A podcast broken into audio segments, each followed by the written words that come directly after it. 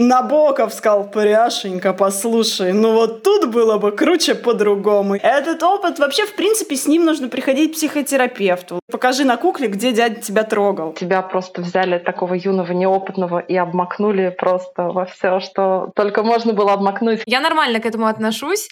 Ну, то есть, э, почему бы и нет? И он мне, а я потом. Просто позвольте себе получать удовольствие. Там просто мрак и ад. Что происходит с телом ночью? Что с ним происходит? Оно дышит, оно пукает. Что с ним происходит? У меня много вопросов на этот счет. Фу-фу-фу, пряша, как не стыдно. Мы Сашу не любим, и иногда ее бьем. Пожалуйста, пожалуйста, пожалуйста, сделайте это. Ковендур.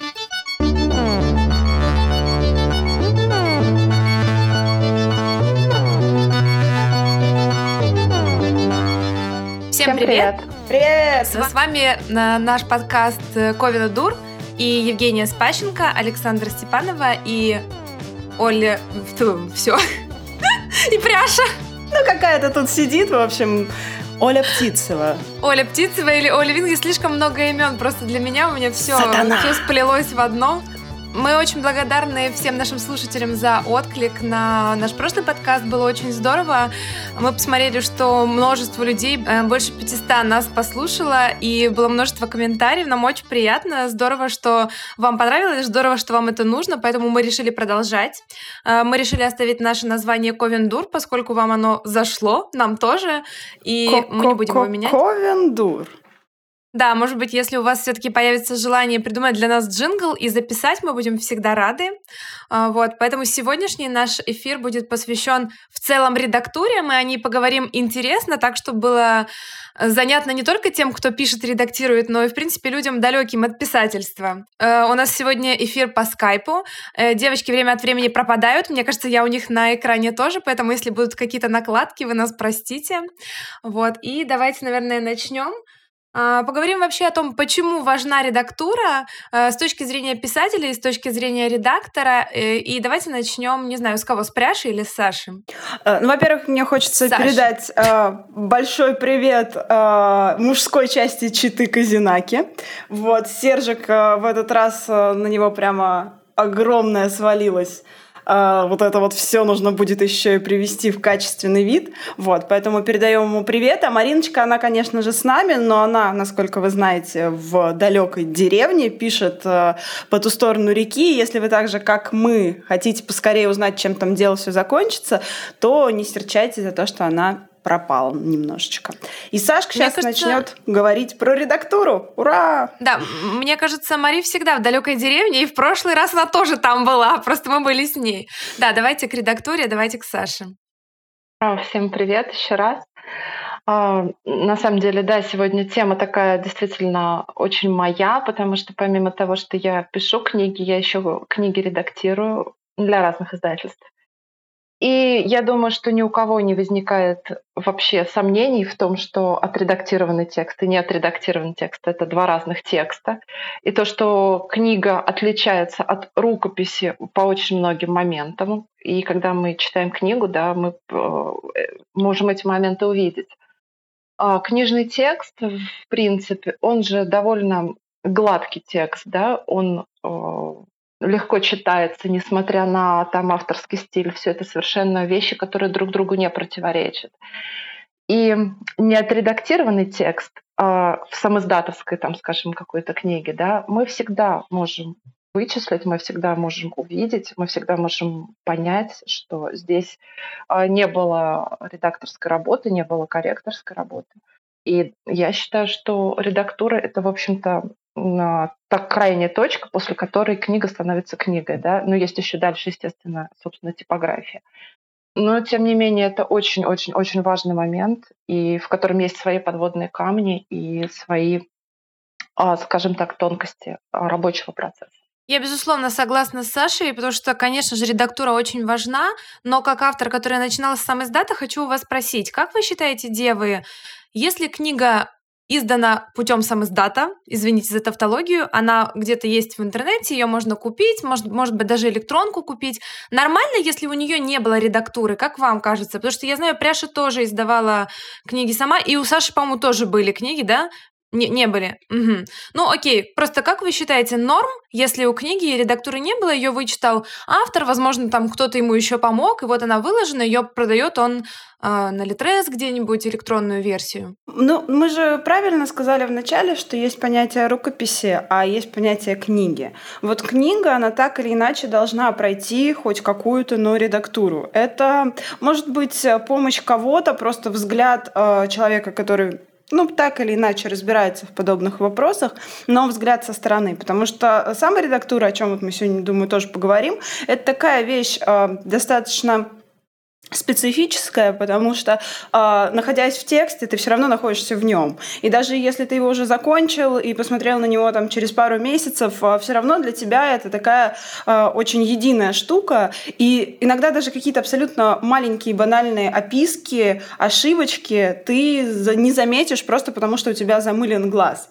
А параллельно с этим ты можешь э, Просто не знать, что вот это неправильно, а кто-то со стороны об этом знает. Конечно, сложно э, просить э, самодатовских авторов э, и нас, да, там в, далекие свои года, чтобы мы, ну, как бы понимали сразу, насколько это важно, но все-таки рукопись всегда должна быть причесанная. Так или иначе, она должна быть причесанная, а если ты ее продаешь, электронная или печатаешь, она должна быть причесана прямо хорошо.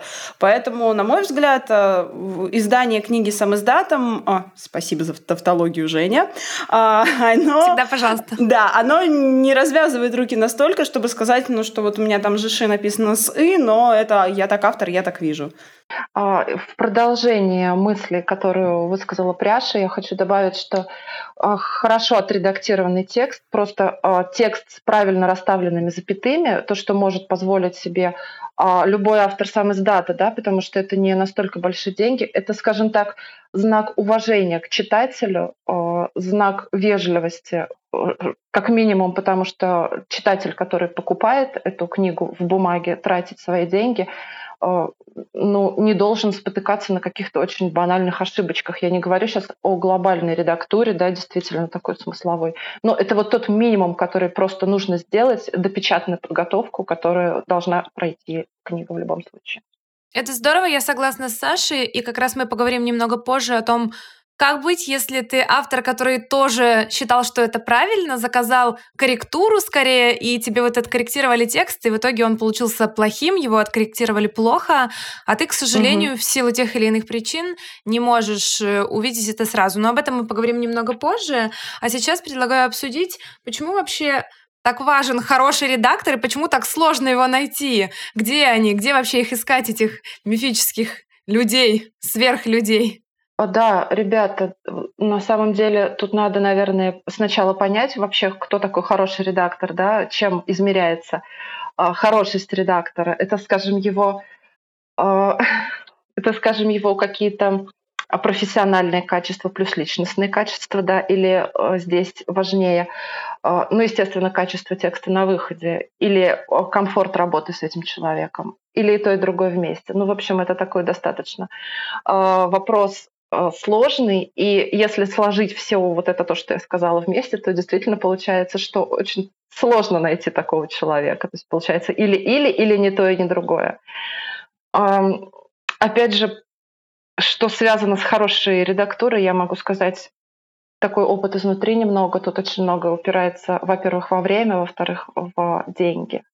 К сожалению, это так, потому что редактура у нас оплачивается очень плохо. Редактура у нас оплачивается очень скупо, а сроки у нас ставятся очень жесткие. Но я думаю, что я об этом еще скажу более развернуто. А мне тут кажется, что э, это всегда такая русская рулетка, потому что хороший редактор в какой-то степени становится твоим соавтором, э, потому что он очень глубоко должен проникнуть в текст. Э, если это большое количество времени дается на редактуру, если редактор подходит к этому не э, в качестве э, uh, корректировки каких-то опечаток и запятых, а именно вот такая серьезная редакторская работа, то это, во-первых, да, это какое-то соавторство возникает, потому что говорить вы начинаете не только о том, что вот здесь вот э, повтор, а о каких-то серьезных подтекстах, об настроении текста, о том, э, какие акценты в нем нужно расставлять, как можно повернуть фразы так, чтобы это чтобы весь текст заиграл по-другому. И это такая какая-то идеальная штука, и найти такого человека, ну, на самом деле сложно, и это большая радость, потому что твоя книга тогда точно станет общим проектом, а общий проект сделать хорошим легче, чем один человек делает один проект сам. Ну, это, знаете, вот прям как найти себе идеального партнера. Так вот, э, найти себе идеального редактора, с которым тебе на данной конкретной книге очень комфортно, хорошо, и э, тогда и результат получится комфортным и хорошим. Я как раз согласна с Пряшей. Хотела сказать, что да, действительно, видимо, в редактуре важно, чтобы человек не просто сделал твой текст лучше, причесал его, но чтобы он как-то проникся твоим текстом, чтобы он понял, не знаю, возможно, то, как ты вообще выражаешь э, свои мысли, какие тебе, для тебя характерны конструкции, потому что иногда ведь есть какие-то авторские такие штуки, да, которые не стоит менять, потому что в этом как раз заключен стиль автора.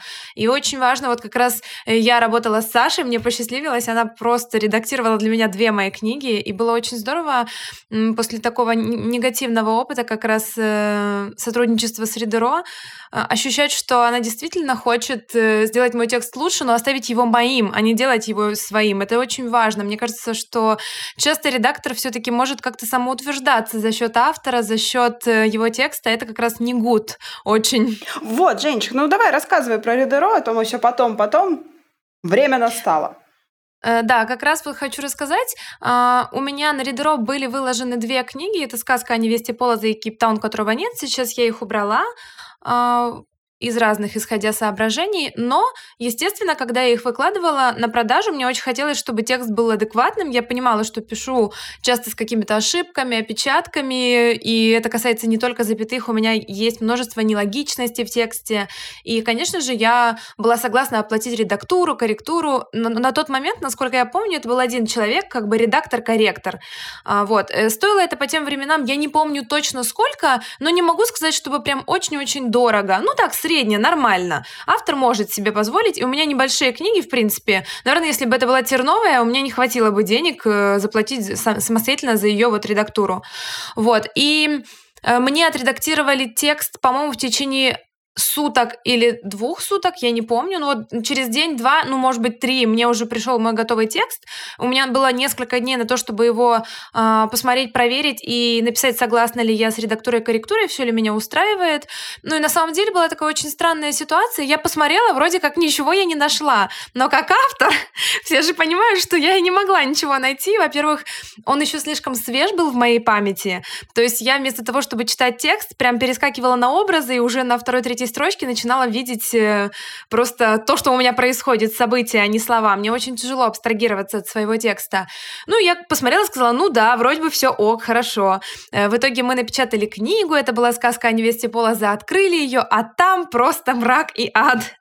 На самом деле, ну, не так все было плохо, но очень много было ошибок, которые должен был корректор заметить. Это вообще, мне кажется, недопустимо. То есть, ладно, какие-то еще ошибки фак- логические, фактические в книге, окей. Может быть, э, у них была не такая придирчивая эта редактура. Но, блин, запятые, какие-то пропущенные буквы, это все должен был увидеть корректор. Он этого не сделал, я поэтому никому не рекомендую редактуру, корректуру Ридеру. Ну, возможно, они стали лучше сейчас, не хочется так голословно, но вот на тот момент было так. И потом Саша как раз взялась вычитывать мою книгу, она очень много чего поправила, я благодарна ей за это. И когда я издавала Кейптаун, она просто самостоятельно сказала, что так, давай-ка я почитаю твою книгу перед тем, как мы будем Сейчас ее издавать. Будет. И вот, и опять, и, кстати, на Кейптауне я, по-моему, также оплачивала корректуру Ридеро тоже, на всякий случай. Но Саша тоже очень много после этого поправила. И вот непонятная ситуация, как тут быть, Потому что как автор ты, ну, тебе сдадут текст, ты его посмотришь, и что дальше?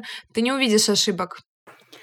А самое забавное и обидное в этом всем, что когда подобная книга, даже не сам издатовская, а издатовская, э, приходит к читателю, и он, ну, допустим, замечает какую-нибудь ошибку, повтор или какую-то корявую фразу, или там опечаточку, то винит он именно, что автора. То есть э, автор, ну как же так, ты вообще каким местом пишешь, э, говорит тебе читатель, «А, посмотри, вот здесь вот у тебя, значит, э, ну, не знаю, там, прекрасное и прекрасное, туманное и туманное, а вот тут он тебе сказал и тут же опять сказал. То есть ты вообще кто? Автор нет, говорит тебе читатель.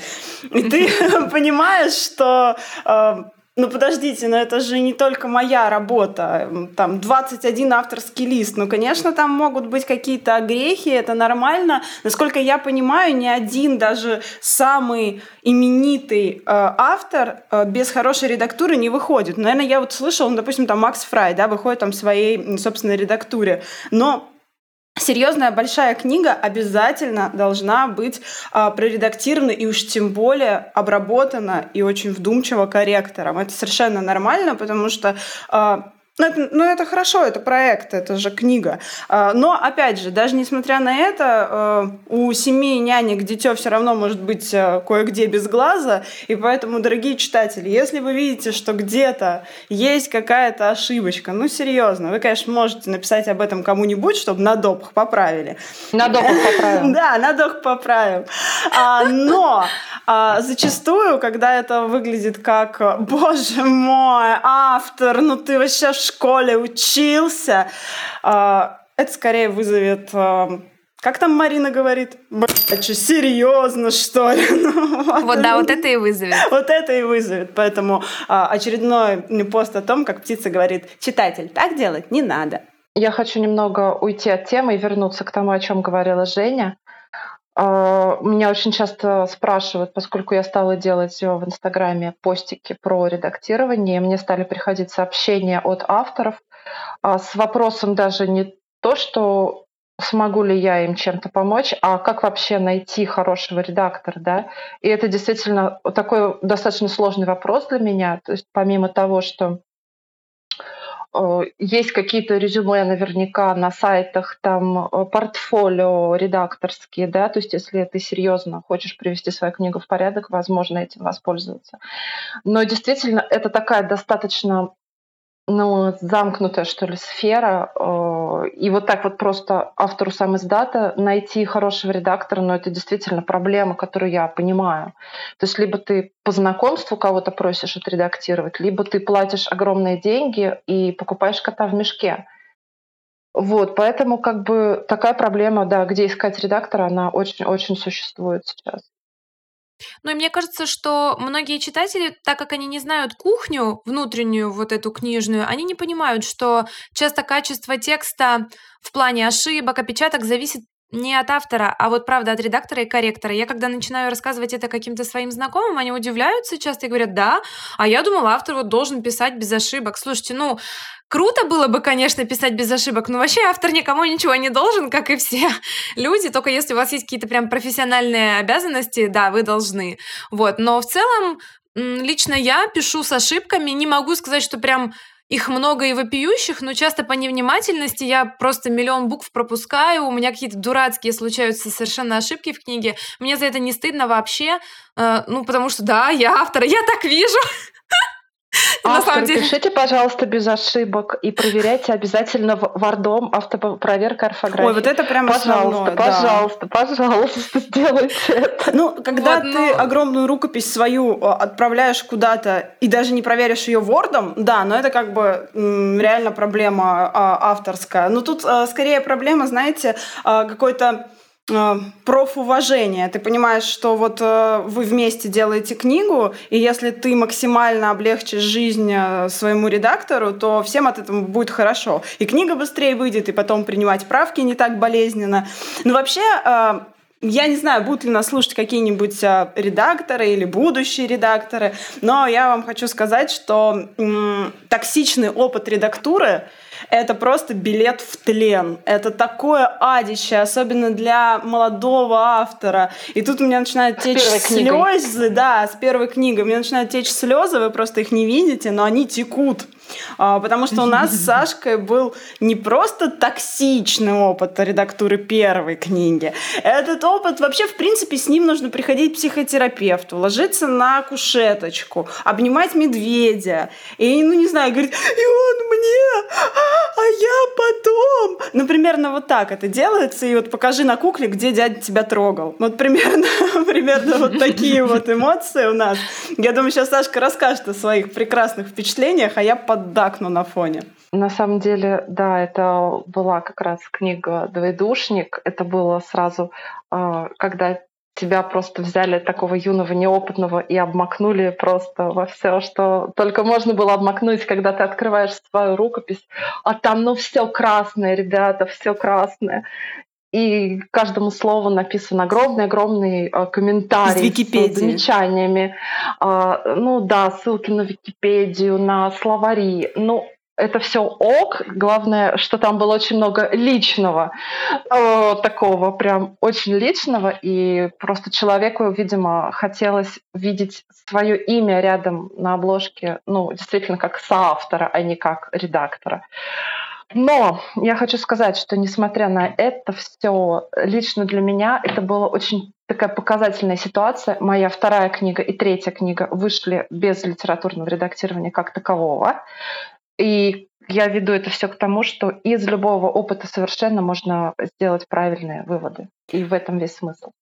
Это были просто такие прекрасные дни, недели. Я, наверное, никогда в жизни так долго не сидела над редактурой, а, потому что там были ремарки а автор. Э, нет, автор.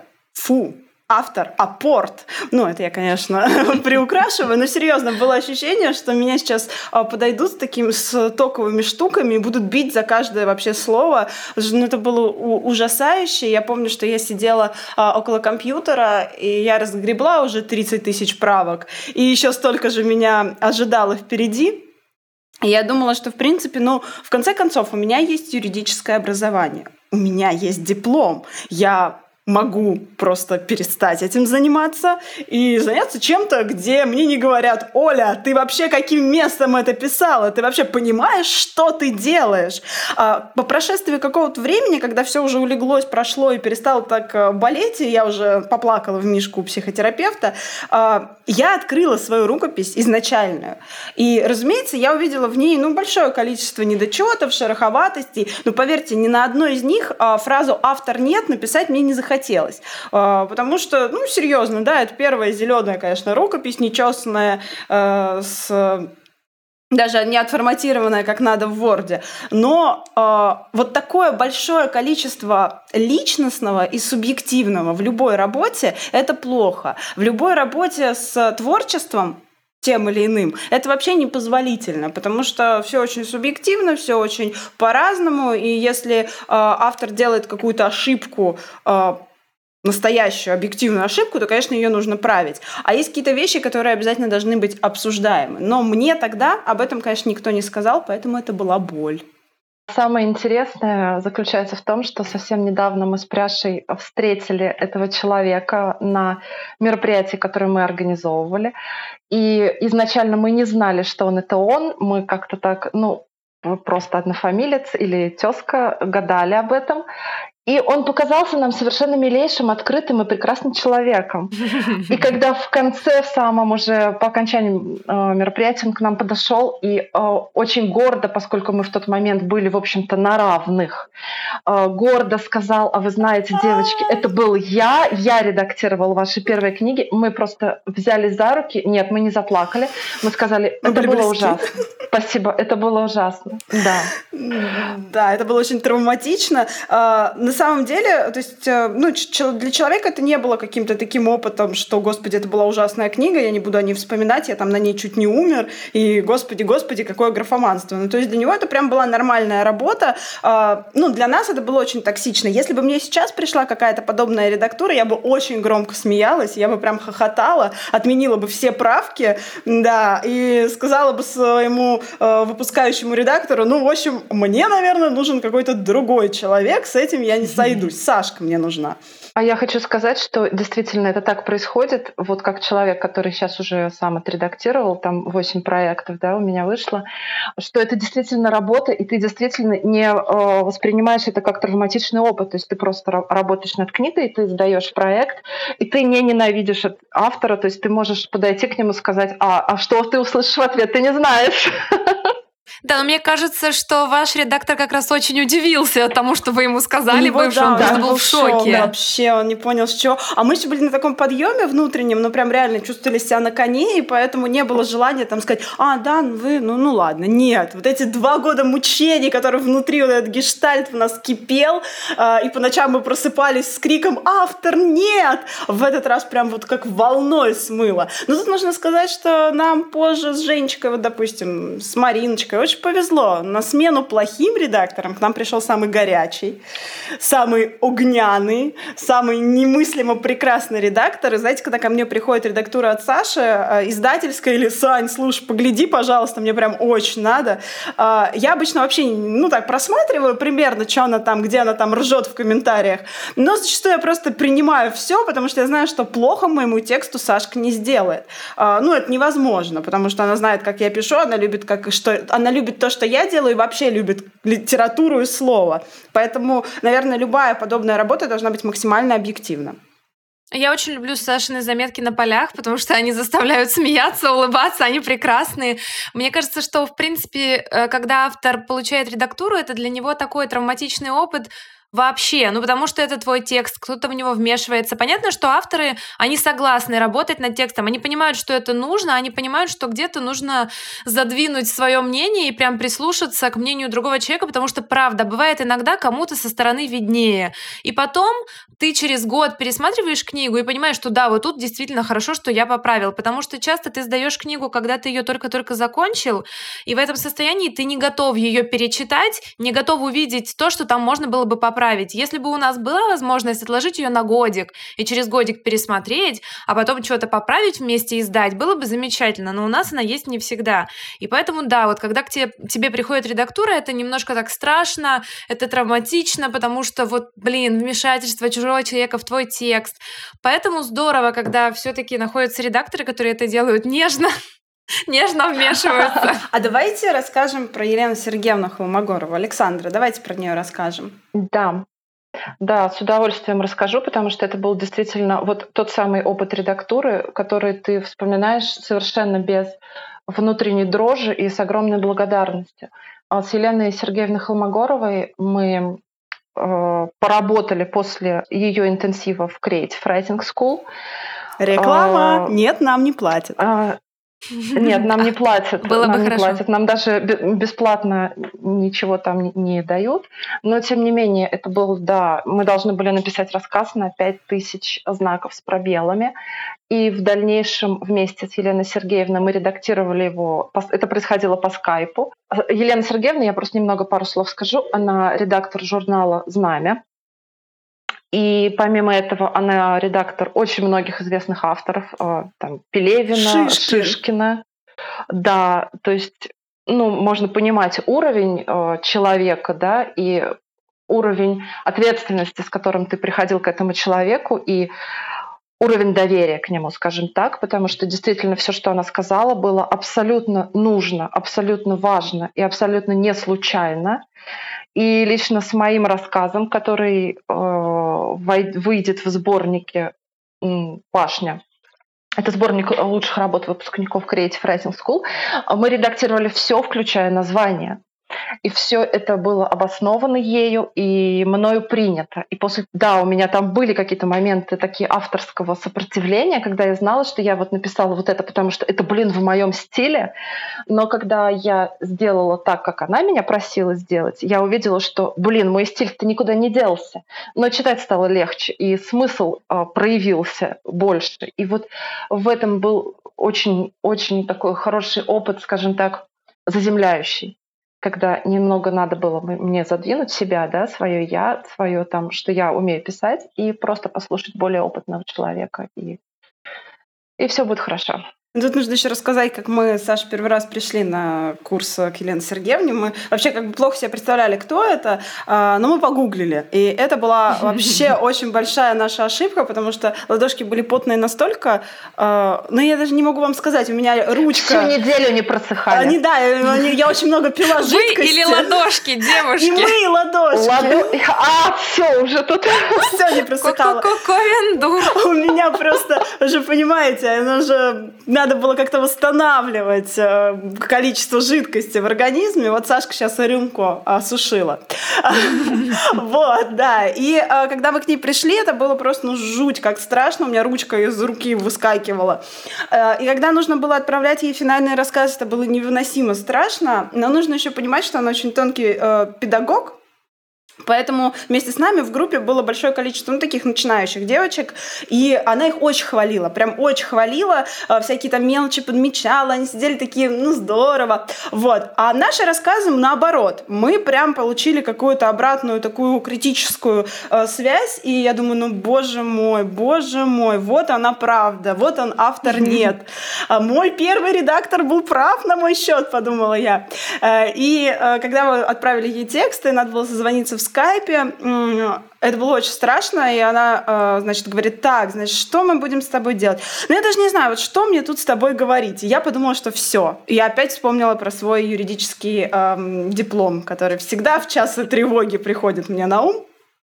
И она говорит, ну, слушай, ну, это хороший текст, а дальше просто как в тумане. Я э, ушла куда-то в стратосферу. Э, мы с ней на самом деле э, эти там, 40 минут, час разговаривали о стилистике том, как я работаю, она попросила мне прислать там еще какие-то кусочки. Мы поправили в Бабарихе, я говорю именно про этот рассказ, он тоже будет в Пашне. Ну, буквально мы поправили пару фраз, несколько слов, и вот эти пару фраз, они добавили такой глубины в текст, который я даже, я подразумевала, но даже не думала, что в 5000 символов с пробелами это можно уместить. То есть можно сказать одно слово, поставить его в нужное место, и текст получится настолько глубинный, что ты сам вообще не поверишь, что ты так можешь. И это заслуга редактора, потому что ты в голове держишь очень много про свой текст, но ты намного меньше можешь о нем сказать. У тебя иногда просто не хватает умения, не хватает слов, не хватает скилла вот этого словесного. И приходит хороший, настоящий, большой редактор и говорит, послушай, а вот если вот сделать вот так, то это будет просто очень хорошо. И ты понимаешь, боже мой, почему я так не подумал, почему я думаю другими категориями. Это офигенный опыт, поэтому, ребята, если вы пишете, пожалуйста, э, хоть раз напишите маленький-маленький какой-нибудь рассказик и попробуйте найти того самого большого редактора э, какими-либо способами. Может быть, через школу, креатинг, рейтинг, School? Нет, это не реклама, и денег это не нам реклама. не дадут. Нам не платят. Нам вообще не платят. А, и, э, может быть... Мы платим. Мы платим. Мы за все платим. Плачем и платим. И... Даже за этот подкаст. Даже за Сержику мы будем платить за этот подкаст.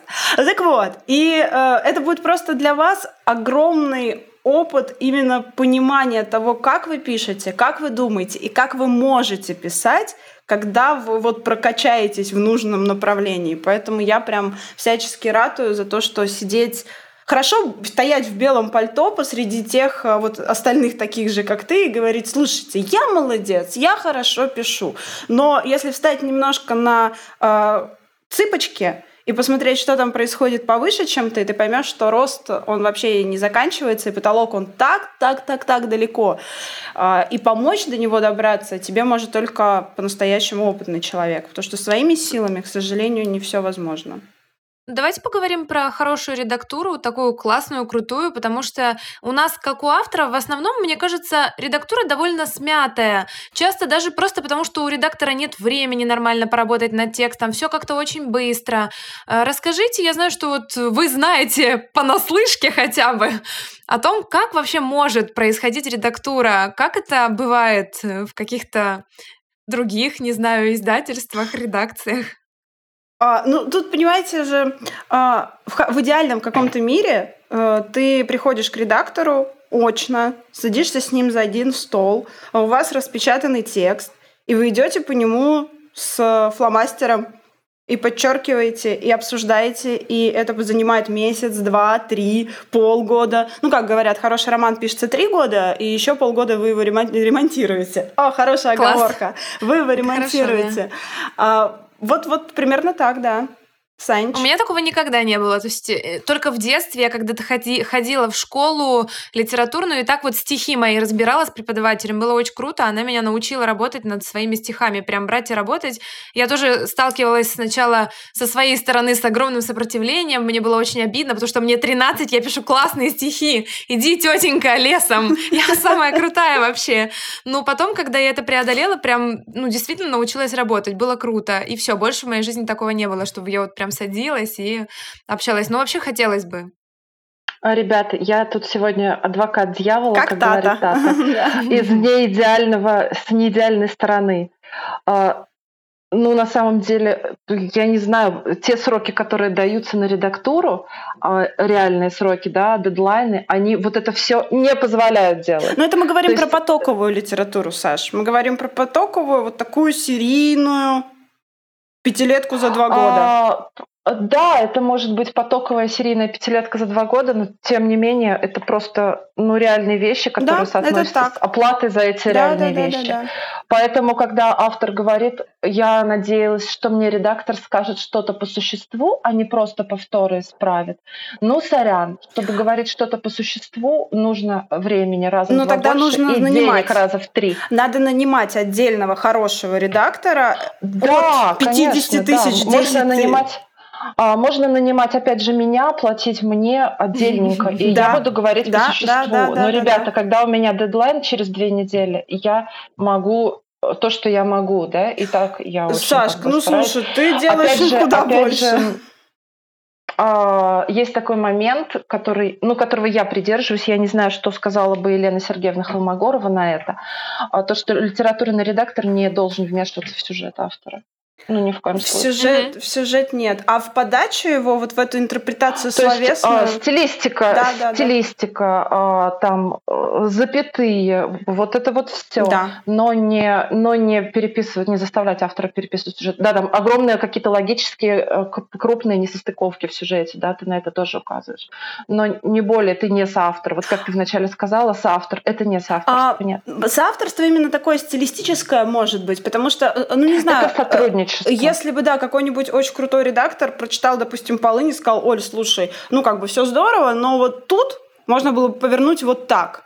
Именно на моем процессе, допустим, написания еще. Или когда я только закончила рукопись. И если бы для меня это, как знаешь, зернышко упало, и я бы вдруг поняла, что можно по-другому, лучше, круче и правильнее, я бы, может быть, это приняла. Опять же, это очень субъективно. Это очень ну, интересно. Вот о чем ты говоришь, что... это уже не редактура, а то, о чем ты говоришь, это не редактура. Ну, я вот согласна с Сашей, я, я не приняла бы, потому что в целом я не готова, чтобы вмешивались в мой сюжет. Я полностью готова выслушать указания редактора на то, что у меня что-то провисает в сюжете. Да, у меня правда такое бывает, и круто, когда мне кто-то говорит потом, слушай, а как вот это у тебя произошло? Я такая, о господи, как это произошло, я не знаю. И хорошо, что э, если кто-то на это указывает до того, как книга вышла, но бывает. Но бывает, да, да, ну, то есть да, да, вот это прям важно, это круто. И я недавно вычитывала как раз вторую Тюрновую и нашла пару таких косяков. Прям, ну, это невозможно. Одно противоречит другому. Я думаю, господи, слава богу, я нашла это до того, как отдала книгу. Но э, если бы пришел человек и сказал мне, что, слушай, он было бы лучше, если бы вот такой был конец. Я не спорю, возможно, было бы лучше, но для кого? Для меня нет. Ну, я при этом сейчас не, не спорю с Пряшей, это просто могут быть разные точки зрения, по-разному прям люди воспринимают, но для меня я не согласна ничего менять, э, только вот по велению души, только если мне так покажется, потому что я прям верю, что текст для меня лично, он все же пишется по наитию, это такая своеобразная терапия, и в него нельзя вмешиваться. То есть он вот должен идти, как идет. Вмешиваться могу только я. Поэтому для меня это, к сожалению или к счастью, не работает так. Ну, ко мне ни разу никто не приходил с подобным, но если бы, наверное, какой-нибудь Набоков сказал, Пряшенька, послушай, ну вот тут было бы круче по-другому. Я бы сказал, ну слушай, тебе я доверяю.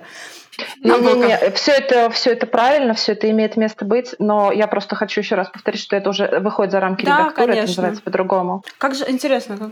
Да, это называется несколько иначе, наверное. Ну, в общем, да, да, возможно. В общем, это интересная, кстати, тема, но тут нужно говорить о масштабах э, доверия и уважения. Трагедии. Э, масштабах трагедии, во-первых, не в книге, да, а во-вторых, э, в масштабах твоего личного уважения и веры в того человека, именно литературной веры в того человека, который тебе это говорит. Потому что... Ну, это, наверное, какое-то литературное менторство, да, можно как ментором коучинг, назвать человека. наверное, коучинг, да, коучинг. Да, Ну, я вот знаю людей, которые пишут коммерческие книги не лично, но по рассказам. И вот как раз, когда ты пишешь коммерческие книги, в этом нет ничего плохого. Э, они часто работают с ментором, с коучем, который говорит, так, слушай, нет, вот тут лучше сделать так, это будет лучше продаваться. Мы проводили исследование рынка. Я нормально к этому отношусь.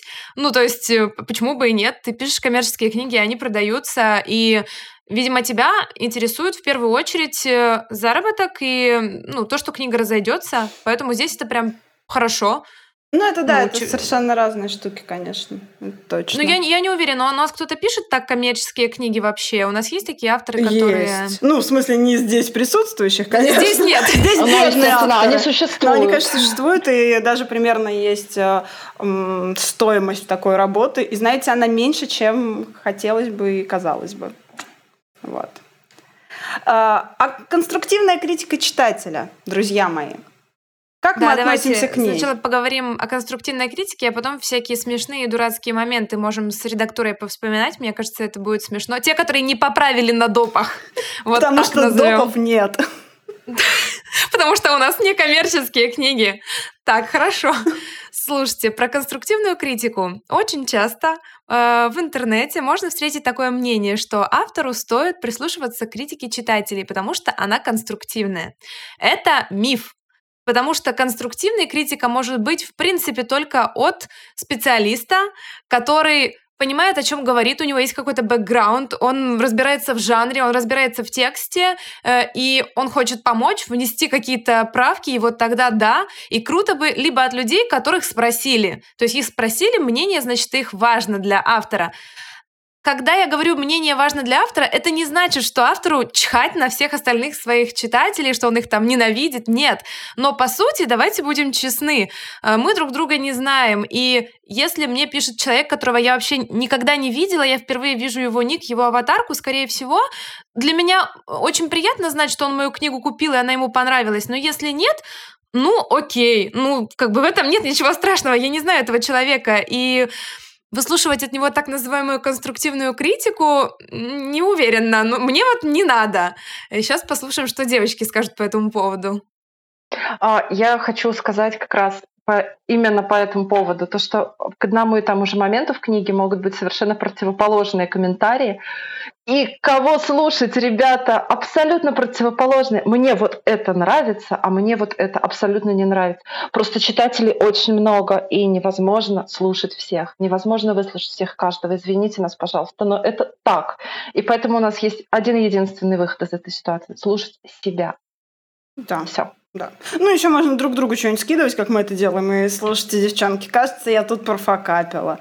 Да не, в принципе, норм, не больше, чем обычно. Спасибо, да, девчонки. возможно, это не исключает понимание, что ты где-то профокапил, но это, черт побери, твой личный собственный факап. Да, тебе с ним да, жить ну и... и тебе его выпускать. Читатели часто обижаются, им правда кажется, что их критика конструктивная, но вы же понимаете, что когда вы говорите «героиня бесит», это не конструктивно. Вас бесит, кого-то не бесит, кому-то не нравится поворот сюжета, но это не конструктивная критика, это не значит, что автор должен его поменять. Конструктивно это когда вы пишете «автор, я у тебя ошибку нашел, вот тут и вот тут, поправь на допах, пожалуйста, если тебе это важно». Да, это конструктивно. Или когда ты говоришь да. «так, слушайте, у тебя там, не знаю, появляется какой-то предмет внезапно на сцене, которого раньше не было. Откуда он взялся? Это конструктивно. Ну, только если это не было волшебство, и автор тебе не скажет, слушай, забей это волшебство. Ну, как, как Где вода, делают. пряша? Да, да, да, не будем тыкать Где пальцем. второе тело? Где, Саша, где тело? второе тело? Куда оно девается? У него проходят Поэтому... какие-то физиологические процессы? Я давно хотела узнать. Нет. Нет. Нет. Точка. Все, автор, нет. Поэтому я, честно говоря, немного не верю э, авторам, которые говорят, что они вот любят и принимают всю критику, и для них, ну, возможно, для них это важно, просто как фидбэк, потому что раньше фидбэка не было, а теперь очень приятно, что он есть. Но в целом я не верю в то, что они будут внимать всем словам. Потому что если внимать, у тебя получится просто все, сразу же все жанры в одном, все повороты сюжета в одном. Э, ну, потому что ты не можешь угодить всем и сразу. Это скорее про вкусовщину. Ну да, в принципе, это такая штука, как вкусовщина, субъективизм, это как бы нормально и здорово, и все имеют право делиться мнением, но помните, что мнение ваше, право ваше, и свобода вашего мнения заканчивается там, где начинаются права и свобода другого человека. Вот. Да. Давайте теперь поговорим про всякие дурацкие моменты, которые не поправила редактура или поправила смешно. На допах, да. У меня просто есть несколько таких вариантов, вот могу рассказать. Э, мне, честно говоря, стыдновато, но так уж и быть, раз у нас Ковендур, можно. Ковендур. Э, да, вот, например, у меня в первой терновой ведьме э, в болоте у болотного короля, простите за тавтологию, есть самы. И у них есть чешуя. Но это рыба без чешуи, как выяснилось потом. Мы поправили все на допах вообще-то. Да, да, ну такие моменты, они важны. И я не понимаю, как я как автор должна была их знать. Наверное, должна была. Я в основном все проверяю. Я проверяю, если пишу о каких-то растениях, я проверяю, растут ли они в такой зоне, могут ли они там расти в болотах, в лесах, как они цветут, какие, когда они цветут. Там, если я пишу про сани какие-нибудь древние, я смотрю строение этих чертовых саней. Недавно вот писала писала о том, как э, у меня что-то сломалось в колесе, мне пришлось прям разбирать колесо и смотреть, что, что может сломаться в этом колесе, там ступица или... Ну, в общем, ступица. обычно я все проверяю. Да, да, да. Ступица. Это про нас. Это я, это я. Ступица. Вот, вот. Ну, то есть, на самом деле, э, вот лично я, как автор, я не пишу от балды, я, про, я стараюсь все проверять. Но про самов, честно говоря, я не знала, что... Есть еще у меня смешной момент. В первой Терновой мы тоже его поправили. Э, у... Там есть такие существа, чудовища у Липхёсты. И было написано, что у них на головах были черепушки. Ну, блин, имелось в виду, что у них вместо голов они были. Но потом я прочитала и думаю, что за хрень? Почему у них две головы? То есть, почему они двухголовы? Это очень странно. Но, возможно, редактор решила, что ну такая задумка, ну вот у них сверху на голове черепушка, но нет. А голова сверху еще, да, супер. Да, еще голова. хорошо. Еще голова, да. Хорошо, отлично. Чтобы страшнее было. Так, а, а, слушайте, девочки не хотят делиться не, не, слушайте, моментами. А, у меня было смешно про то, как а, в полыне чайник сначала был электрический, потом он у меня стоял на газу и свистел, потом он опять у меня стал, собственно, электрическим. Да, а потом оказалось, что это был не чайник, а кипятильник. Вот. Это была Ничего себе, вот это, прям ну, магический реализм, что скажешь. Да, это была такая многоступенчатый факап, и я его очень многоступенчатый ступенчато исправляла. Вначале не стало кипятильника, вот. Потом чайник стал электрическим, но он все еще кипел на газу. Потом он перестал уже кипеть, но я держу это вообще у себя в сердце. На самом деле самые большие факапы, конечно, у меня были с огнем, потому что вначале-то это писалось как сказка, и о всяких таких э, штуках, э, ну, как бы я особо не задумывалась. А потом это вдруг стало антиутопичной какой-то э, фигней фигней, Паряша, писательница. Вот. И мне в срочном вообще порядке пришлось добавлять туда перед сдачей книги а, маски, в котором они закрывали рот, чтобы не задохнуться. И вообще я начала гуглить, блин, где они вообще могут в пустыне найти воду? Вообще, ну они же должны как-то ее... Делся? Да, куда... ну это ладно, это магия. Нет, я начала судорожно искать, куда вообще, как они могут там найти, что им пить. Я начала гуглить, я погуглила и вбила это как-то очень достаточно нелепо, мне кажется, в один из эпизодов, просто чтобы оно там было. Вот, это прям вообще так было забавно. А сейчас вот я пису, пису, пису, пряжа описывает. А пишу сестер, и мне приходится постоянно гуглить, какие а, в смешанных лесах бывают деревья, где они там растут, а, что у нас на болотах живет, и что у нас там цветет, и как это все возможно. Вот. А еще я постоянно, мне приходится гуглить всякие штуки а а, вот если использовать эту траву в каком-то магическом контексте, то что, собственно, она значит в этом магическом контексте. Но тут мне на помощь приходит замечательная группа нашей Вики из Тагулариум. Вот, она прям пишет же целые лекции на этот счет. И я у нее подсматриваю, и потом делаю вид, что я умная ведунья, и все, короче, про это знаю. На самом деле нет. Фу-фу-фу, Пряша, как не стыдно, подсматривает она. А у меня такого не было, у меня всегда все логично. Поэтому мы Сашу не любим, и иногда ее бьем. Просто у нее не растут никакие растения, она на болотах не шарится, у нее все а, в городе Она шарится по кладбищам и по заброшкам, как бы человек а там все а там все понятно. Там все понятно. Саша, что происходит с телом ночью? Что с ним происходит? Оно дышит, оно пукает. Что с ним происходит? У меня много вопросов на этот счет. Она умерла. Она умерла, да. Что за зеленый дым? Что за дым там? И какие рейстры, кроме тех, о которых ты написала? У меня много к вам вопросов, Александра. Это магия, магия. Вообще, кому важно про это? Ну, это же фэнтези. Кому Вот, вот, это главное объяснение автора. Не, ну послушайте. Вообще всему. У нее там э, огромные локоны прекрасные у главного героя. Вот мне лично плевать, откуда берется дым, когда он там бежит, а это все на назад ветром развивается, в моей жизни не важно. То есть, если мальчик красивый, он куда-то бежит, он может бежать через зеленый дым, через силу. За шкаф. За шкаф. За шкаф. Он должен бежать куда угодно, но главное за шкаф. Чтобы все закончилось за шкафом. Всегда все заканчивается да. за шкафом. Так, слушайте, ну давайте еще обсудим, как вот лично вы относитесь просто как читатели э, к ошибкам в книгах, когда находите какие-то ляпы, нелогичности. Так, хорош уже заигрывать друг другу, давайте. Давайте вернемся к нашей теме, девушки. Да. А то я все расскажу слушателям.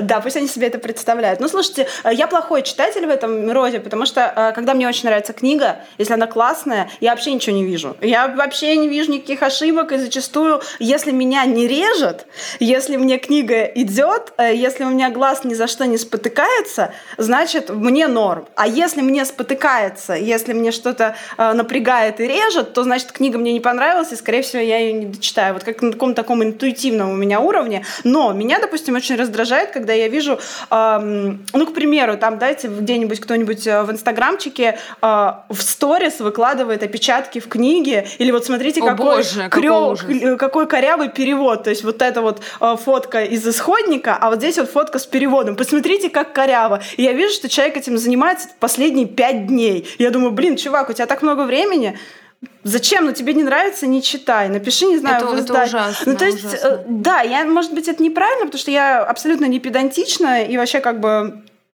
ну, для меня чтение это скорее процесс такой очень э, глубоко внутренний, такой вот, вот о чем-то таком важном внутреннем моем, поэтому м- я зачастую вообще все это не вижу. А, а если вижу, значит, я просто откладываю книгу, если она прям мне вот раздражает э, своими ошибками, ляпами, вот. И Мне вот кажется, когда ты говоришь про режет, ты скорее стилистические какие-то ляпы имеешь в виду, а, потому что... Да, стилистику, ну и вообще как бы происходящее в ней, если мне не норм, да, то мне не норм. Санич. А, я сейчас, наверное, уйду вообще в далекие дали, да. потому что я человек, который вообще не пишет книжные отзывы, не, там, не выкладывает ни ляпы, ни то, что мне понравилось, потому что это настолько действительно для меня мое, и я, ну, я просто не вижу смысла в этом. Я не вижу смысла в том, чтобы автор книги прочел мой отзыв. Гриша Служитель, привет. Гриша. Так хорошо, что ты не услышишь Я не случайно это. сейчас тут размахиваю книгой перед камерой, потому что эта книга вышла, я про нее потом скажу, в абсолютно авторской редактуре, и там была какая-то кошмарная ситуация с запятыми, тем не менее. Все это абсолютно не мешает получать удовольствие, ребята. Просто позвольте себе не замечать некоторых вещей. Это очень важно. Мне Я кажется, это тоже... важно во всем, да, в отношениях, в дружбе, в чем угодно. Просто позвольте себе получать да, удовольствие. Это такая глобальная вещь. Просто давайте расслабляться иногда. Э, сейчас Спасибо. скажу о себе. Я тоже, наверное, очень невнимательный читатель, если книга мне нравится, я вообще не замечаю никаких ляпов, даже фактических, даже логических, правда, мне все равно. Я читаю, мне все отлично, поэтому, когда меня девочки вот просят что-то почитать и указать на какие-то несоответствия, это вообще не обо мне, потому что я ничего не увижу, мне все будет класс. Я все читаю отлично. Но да, при этом это может быть какой-то настолько стилистически не мой текст, он настолько мне не идет, что да, тогда я прям не смогу читать. Но это не касается, как правило, ошибок. Даже если их много в книге, даже с запятыми, это не испортит мне удовольствие. Ну, я посмотрю, подумаю, что м, странно, но, ну, бывает, ладно. Правда, я никогда не читала книг, э, в которых было бы просто сотня ошибок, что у тебя просто ты спотыкаешься. Есть такое слово в русском языке? Спотыкаешься? Да. Да, отличное слово. Да, я этим занимаюсь конечно. периодически. Подождите, нет слова перецепиться, да, в русском? Нет, нет. А, нет, вот нет. Это, это, это, это споткнуться, видимо, значит. Окей. Продолжаем наш экскурс в украино-русский язык. Вот, вот. В общем, поэтому меня мало что коробит в книгах, только если мне книга не нравится, да, тогда я, может быть, не буду ее читать. Давайте тогда вообще про книг, да, про книгу про поговорим, про книги. Поговорим. Да, давайте поговорим, потому что в комментариях а, многие пишут, что им прям очень заходит, а, а, чтобы мы там советовали что-то почитать, вот. И я прям всячески за. Сейчас будем советовать, что читать. В первую очередь, конечно, все свои книги посоветуем, как культовые авторы. да. И даже за заставим вас даже их купить. Будем как-то э, как это называется, настоятельно советовать да, вам приобрести наши книги. требовать. Я приду к вам ночью, да, да. если вы это не сделаете, и вам это не понравится. Лучше в нескольких экземплярах. Вот. Да, ну, а если серьезно, то сейчас э, нам Пряша с Сашей порекомендуют какие-то классные умные книги, а я так себе Потому что я, я последние полтора года писала Тернову. Мы, кстати, об этом тоже хотели поговорить, о том, а, как мы читаем, когда пишем. Сейчас э, давайте вот быстренько об этом, а потом про да, книги. Давайте. Потому что э, мне кажется, что вот у меня и у Марии однозначно одна и та же, ну, не проблема, а ситуация. Я когда пишу, я почти не могу читать, потому что меня очень вдохновляют чужие книги, и я прям ловлю себя на мысли, что после них страница или две моего текста это уже не мой текст, это просто стиль, ну вот я когда читала так Сашиного двоедушника, я потом начала писать, перечитала, думаю, о господи, это вообще не моя книга, это Сашин двоедушник. Ну, у, у меня, к счастью, проходит это быстро, но я прям какие-то словечки, которые мне нравятся, улавливаю и начинаю использовать. Ну, мне нужно просто там недельку отдохнуть, если книга меня вдохновила. Я поэтому не могу читать вдохновляющие книги, ну и стараюсь фильмы какие-то очень такие вдохновляющие тоже не смотреть. Это смешно, потому что мы, когда с мужем выбираем, что вечером посмотреть, я говорю, нет-нет, давай что-то скучное, неинтересное и такое не вдохновляющее, потому что если мы начнем вот это смотреть, этот сериал, то все, я просто зависну на пару месяцев, и у меня книга превратится в «Игру престола». А мне этого не надо. Вот, я поэтому, да, очень туго читаю, очень мало читаю, хотя мне хочется больше, пока пишу, прям стараюсь, что это такое отвлеченное. И я, представляете, не, не прочла ни «Полынь», ни второго «Двоедушника», ни «Вечные истины», но наконец-то я дописала вторую «Терновую». У меня вот все книжечки прямо здесь лежат, и я прям все. Нет-нет, девочки, девочки, не надо вас здесь кривиться, я реально прям э, вот все начну читать, и мне очень от этого приятно. Расскажите, как у вас обстоит дело? Давай, Сашка. А, да, я соглашусь с тобой с тем, что в том, что очень сложно читать что-то, но на самом деле я, я не схватываю абсолютно чужой стиль. А, я не читаю по другой причине, по причине чувства вины Потому Ого. что когда я должна писать что-то свое или я редактирую что-то, и я трачу время на что-то другое, кроме работы, меня это очень-очень-очень угнетает. То есть, Ничего если себе. я работаю, я работаю, да, я должна работать. И я не могу просто вот тратить время, да, там какие-то эти минуты часы на то, чтобы действительно вот что-то такое делать. Максимум, что я могу себе позволить, это там куда-то сходить на какое-то мероприятие, с кем-то встретиться и бегом обратно просто работать. И вот это продолжается до тех пор, пока, пока я, собственно, все не сдаю, все не завершаю, тогда я начинаю с бешеной скоростью читать, и вот так это происходит. Да, но между тем же очень важно читать. Сейчас вот Пряша нам об этом а, расскажет. Да, ну просто я, у меня совершенно другой подход. Я, я все время что-то пишу. Ну, на самом деле, я все время что-то пишу, причем зачастую у меня сразу несколько проектов, то есть есть какой-то один, сейчас еще куча всяких учебных проектов. И э, если бы я не читала в момент, когда я пишу, то я вообще бы ничего не читала, потому что для меня прям это очень важно. И э, я совершенно как бы спокойно подсматриваю, подглядываю за чужим стилем, за чужими оборотами, за чужими сюжетными штуками. И э, для меня это огромный источник вдохновения. Ворует она, короче. Да, ребята. я прям вообще, я тащу все, что не прибито. Э, и... Да-да-да. И для меня это прям, ну, такой один из э, способов получения какого-то ресурса дополнительного для работы над собственными текстами, это раз. А во-вторых, э, для меня это вообще непосредственная часть работы. И я стараюсь каждый день обязательно читать что-то, но вот именно читать что-то хорошее, то есть что-то такое большое, премиальное и важное, либо, может быть, небольшое и не премиальное, но что мне близко по стилю, для того, чтобы... Наше, наше, наше. Ваше я читаю, наше. знаешь, вот иногда освежитель воздуха, иногда отбеливатель, mm-hmm. а иногда вот, может быть, быть ваши книжульчики? А, небольшое и непремиальное. Небольшое, непремиальное и неинтересное, пора уже признаться, где второе тело. Вот, и там же, где вода. Оно, а, я знаю, второе тело утонуло в воде. Вода в бачке.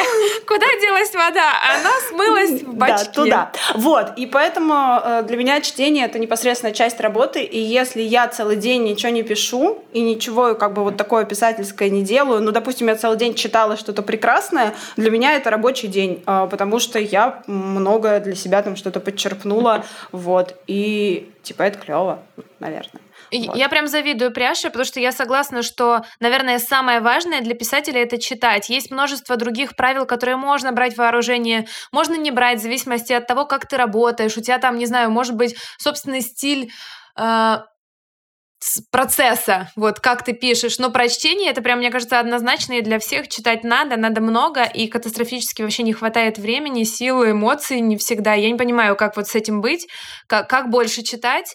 Э, как себе позволить э, там что-то показывает меня Саша, но я не вижу, я слепая, поэтому это бесполезно. Да. А, читать просто тонкие книги, ты имеешь в виду? Газеты, журналы? Не читать журналы плюс сайз? Я имею в виду, что вот это вот а, мое чтение за три месяца. Вот давайте рассказывать о хороших книжках. Давай, Санечка, поделись.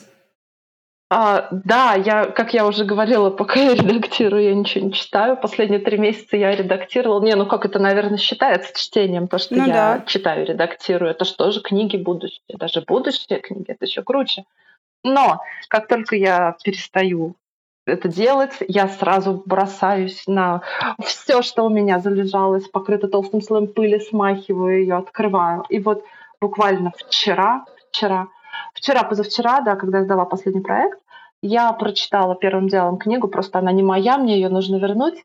Вот, и поэтому я очень быстро ее прочитала за вечерок. Это Александр Николаенко «Убить Бабрыкина», а премия «Русский букер 2017». И это такая странная очень история. Во-первых, она написана стихами. То есть это ну, роман в стихах, или это проза в стихах, или это, или, или это что, вообще поэма? Ну, то есть для меня это было очень странно, для меня это было очень мозголомно, скажем так. Тем не менее, там интересный сюжет, там персонажи, которым сопереживаешь. Эту книгу сравнивают с Сашей Соколовым и с Ерофеевым mm-hmm. «Москва петушками». Yeah. Вот. И, в общем, все читатели этой книги разделились на два лагеря. Премия «Русский букер» за что-то или не за что. Я, наверное, в общем, я сама так, я скорее в, во втором лагере нахожусь, ну, что не отменяет того, что от этой книги я некое удовольствие получила. И буквально совсем скоро в рамках проекта «17 страница» будет презентация чтения второй книги этого автора Александра Николаенко. А «Небесный почтальон» Федя Булкин будет читать Женя Любич. Я думаю, надо обязательно посетить. Это Хотя винный бар, из... друзья мои, это винный бар. В винном баре, да. И я думаю, что надо обязательно туда сходить, хотя бы, чтобы понять, а, что там со стилем у автора. То есть это опять в стихах или это уже проза? Ну, то есть мне реально дико интересно. Как, бы, как она будет дальше писать, как она будет дальше развиваться. Это очень круто. Да. Класс, спасибо, Саша. А, я сейчас расскажу про две книжки, которые я вот проглотила э, буквально вот за выходные наши, потому что у меня было три дня ничего не делания, я вообще не открывала никакие писательские свои штуки, э, профокапила. Блин, слово нашего выпуска факап, супер. Профокапила. Ну, у нас просто матерных не хватает в этом выпуске, поэтому будем факапить сегодня. О, я сейчас как начну, опять придется запикивать. Не надо прям. Вот, и э, я читала иностранную литературу, что для меня, кстати, такое не очень обычное, потому что зачастую я вот, ну, по крайней мере, последнее время я прям вот на наших отечественных современных авторах, вот, но, в общем, две книжки, они совершенно разные, но они они невероятно крутые. Это «Один день мисс Петтигрю» э, Уинфрид Уотсон. Э, невероятно приятная, трогательная, легкая история про э, мисс Петтигрю, которая очень строгих нравов, очень бедная женщина, она скромная гувернанточка, э, уже считает, что она в возрасте, хотя и нет 40, и она находится просто на грани жутчайшей нищеты, и последним своим э, каким-то порывом душевным приходит работать э, к э, в лондонской роскошной актрисе, и между ними завязывается дружба, и вот этот один день меняет все, которое они вместе провели. А мисс Петтигрю помогает э, своей хозяйке разобраться в ее многочисленных мужчинах и в самой себе, и сама находит себе мужчину, и это все так трогательно, так э, мило и так вот по-английски по-английски, это 30-е годы, э, вот это вот э, только отменили сухой закон, все это здорово, войны еще нет. В общем, невероятно красивая история, и мне прямо так было приятно ее читать, и для меня это прям такой отдых был просто замечательная книжка, поэтому очень вам советую. И, кстати, есть э, фильм по ней, тоже очень милый, я его с удовольствием посмотрела, там классные актеры. Вот. И вторая книга — это Джон Уильямс «Стоунер». Э, не спрашивайте, почему я до сих пор ее не прочитала. Мне кажется, ее читали все в один момент. Ну, просто все ее читали, все про нее говорили. А она как-то прошла очень мимо меня, хотя это лауреат Национальной книжной премии США, на секундочку. Вот. И э, «Стоунер» — это самая-самая его популярная книга, успешная.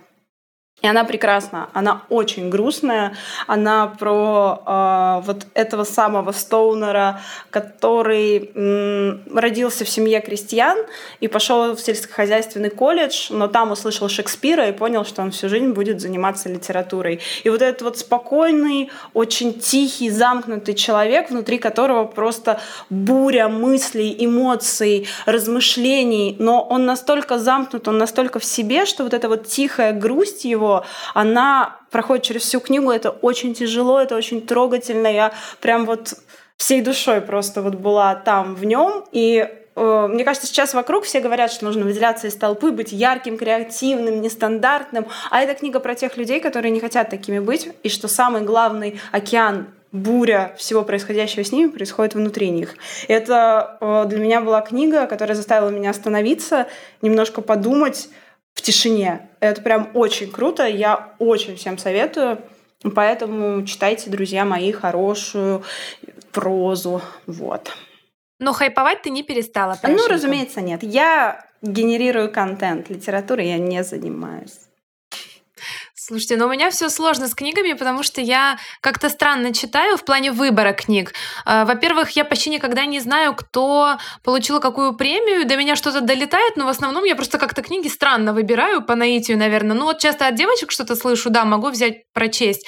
Но мне кажется, я очень мало современных, современных таких нашумевших книг читаю. В основном читаю какое-то супер старье, там, знаете, такая думаю, что почитать? О, Хемингуэя почитаю. И читаю его себе.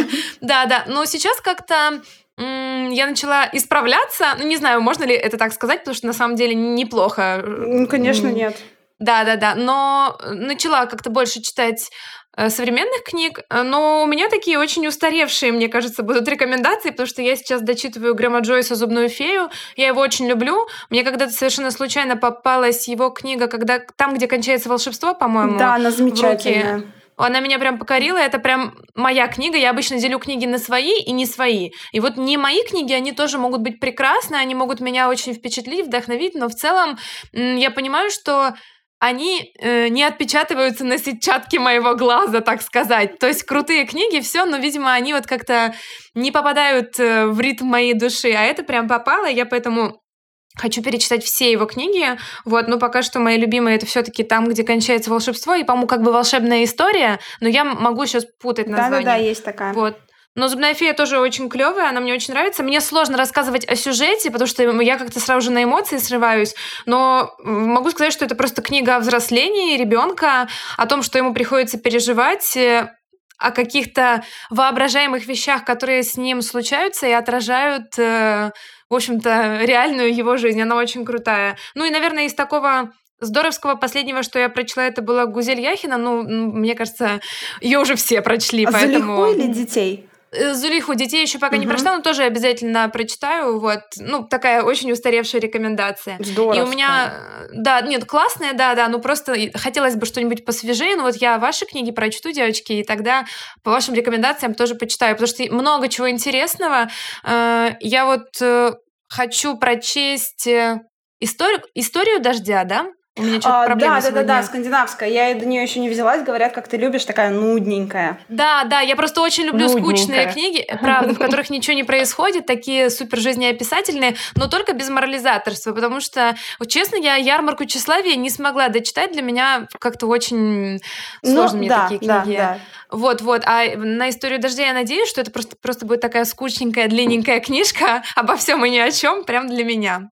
Да. Так, девушки, что у вас еще есть э, сказать а, на сегодня? Я думаю, что на сегодня мы будем заканчивать. Вот. Э, да, потихонечку. Да, мы, мы надеемся, что вам было интересно послушать наши такие инсайдерские штуки про редактуру. Вот. Но вы всегда можете предлагать нам свои темы для обсуждения. Мы с удовольствием их рассмотрим. И если нам покажется, что нам есть над чем тут поковендурить, покавендурить. Покавендурить, точно. да, то мы с большим удовольствием. Так что всем большое спасибо. Вы клевые, ваши комменты делают нас счастливее. В следующий раз к нам присоединяется Мари. Uh, у нас что-то получилось такое дурацкое смазанное начало, но мы его менять не будем, мы же Ковендур. Как-как-как. Да, да, поэтому всем спасибо, ребят. До следующей встречи.